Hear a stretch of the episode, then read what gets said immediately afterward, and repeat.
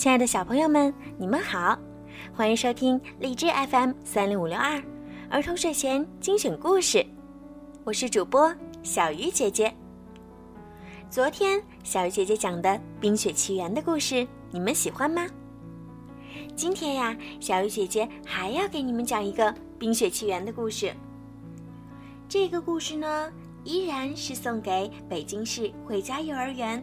K 三 B 班的钟嘉诚小朋友，爸爸妈妈只是想通过这个故事，告诉你，只要是宝贝最喜欢的、最美好的事物，爸爸妈妈都愿意送给你。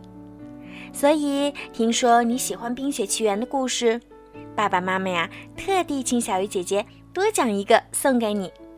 当然，我要把这个故事送给所有在听小鱼姐姐讲故事的小朋友们。好啦，现在我们就一起来听今天的故事吧。当北极光游过峡湾，轻柔地洒上北方王国阿伦戴尔的城堡时，一个小女孩轻轻地爬上了另一张小床。艾莎。快醒醒！小女孩安娜摇着被单下的姐姐。你想不想堆个雪人儿？听到雪人，艾莎的眼睛唰的亮了。她一咕噜爬起身，和妹妹安娜拉着手一路小跑，笑着溜进了舞会大厅。准备好了吗？艾莎说着，扬起小手。只见一道绚丽的银色风暴自她掌心飞射升空，星星点点的雪花随即飘落。她再一跺脚，光洁的冰层瞬间在地上展开。安娜欢呼着，拉着和姐姐堆的小雪人儿转起了圈圈。这就是艾莎和安娜。阿伦戴尔王国的两位小公主，一个天生会冰雪魔法的姐姐，一个调皮可爱的妹妹。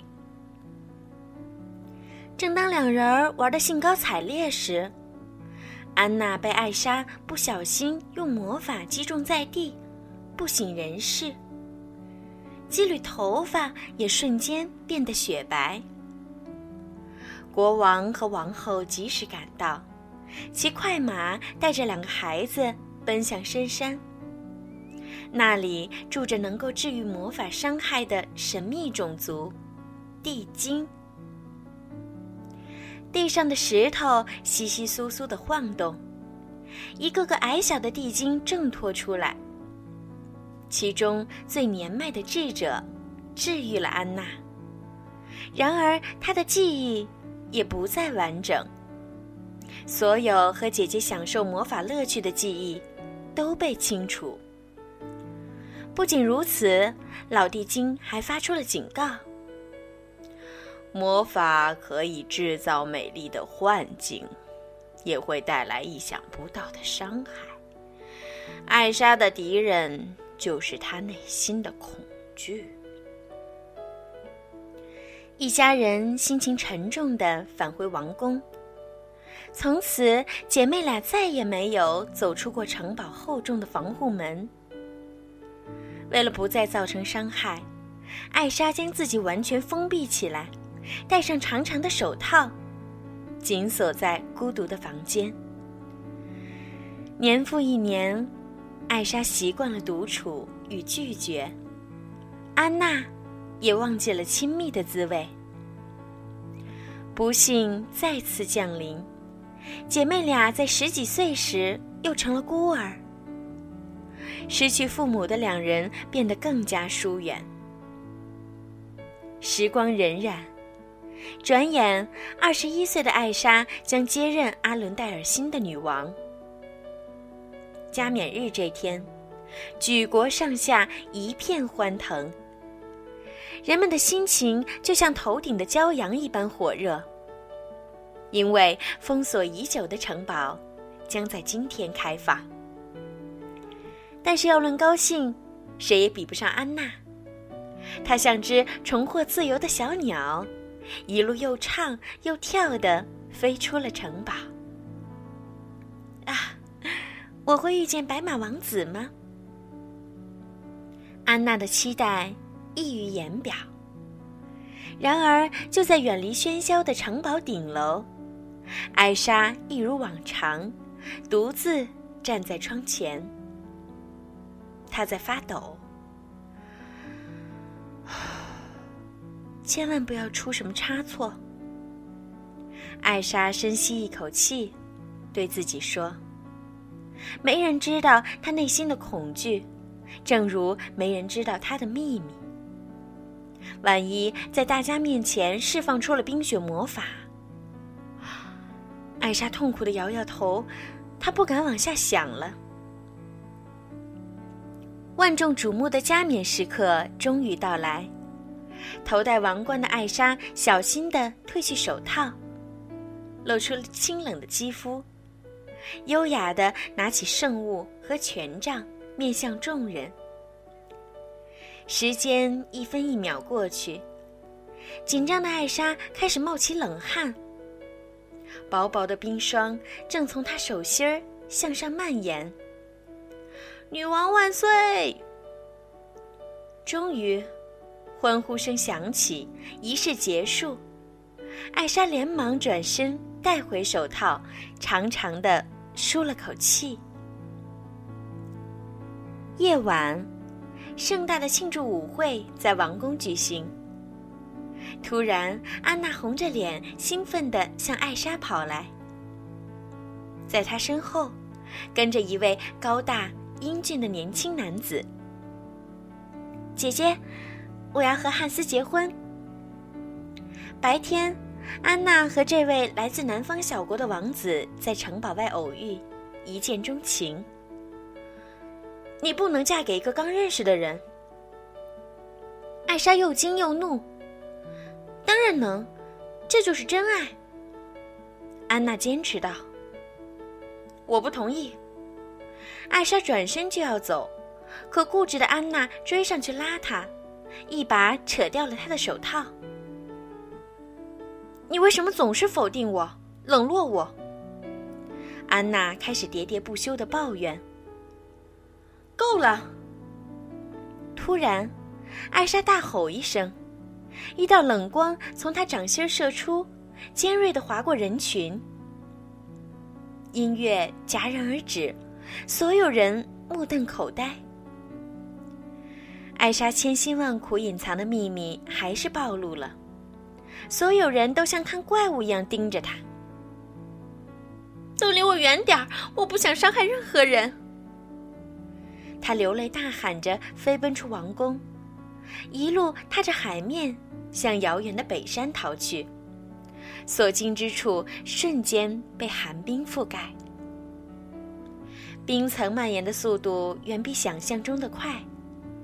转眼，夏夜的阿伦戴尔王国已化作一片冰天雪地。姐姐，望着艾莎匆匆奔去的身影，安娜终于明白了她的恐惧。陡峭险峻的北山之巅，就连最勇猛的采冰人也未曾涉足。现在，它将成为艾莎自由释放魔力的新天地。随他吧，秘密已大白于天下。随他吧，世界有我。冰天雪地，我也不怕。艾莎再也没有顾忌，放声高歌，挥舞手臂，筑起了高台，换上了新衣。现在，她就是自由自在的冰雪女王。然而，山脚下漫天的暴风雪令一路追来的安娜步履维艰。她需要姐姐，冰封的阿伦戴尔更需要女王。天色越来越暗，马儿丢下安娜独自跑了。就在此时，安娜看到了不远处亮光的小木屋。房屋的主人是这个强壮的红鼻子大汉。名叫奥肯，安娜幸运地在他这里买到了保暖的衣物。接着走进来的顾客却令安娜大吃一惊。她全身上下包得严严实实，连眼角、眉梢都结满了冰霜。显然，这个名叫克斯托夫的采冰人对北山的地形更熟悉。安娜灵机一动，为年轻人和他的驯鹿斯特买了一堆吃的用的。在他的软磨硬泡下，克斯托夫终于同意带他上北山找艾莎。连夜赶路的两人不仅要努力辨别方向，还要对抗随时出没的狼群。快跑，斯特，快！克斯多夫高声地喊着，踢下一只野狼。安娜也抡起克斯托夫的琴，狠狠地砸向另一只。被逼到悬崖边的斯特背着安娜纵身一跃，跳了过去。克斯托夫也惊险万分地跟着跳了过去。虽然雪橇摔得粉碎。但两个人总算脱险了。破晓时分，安娜和克斯托夫发现自己置身于一片晶莹雪亮的树林里。安娜不禁看呆了。她知道，这是艾莎用魔法创造的美丽。突然，一个顽皮的声音在他们背后响起：“嘿，大家好！”我叫雪宝，喜欢热情的拥抱。安娜喜出望外，虽然丢失了儿时关于魔法的记忆，但她并没有忘记和姐姐堆的这个小雪人儿。雪宝好奇地问他们：“为什么大老远来找艾莎？”“哦，因为……”科斯托夫气呼呼地说：“我们要让他把夏天带回。”可怜的采冰人，夏天不回来，冰就没法卖了。哦，夏天！雪宝的眼睛一下子亮了。谁能想到，一个小雪人最爱的季节竟然是阳光灼热的夏天？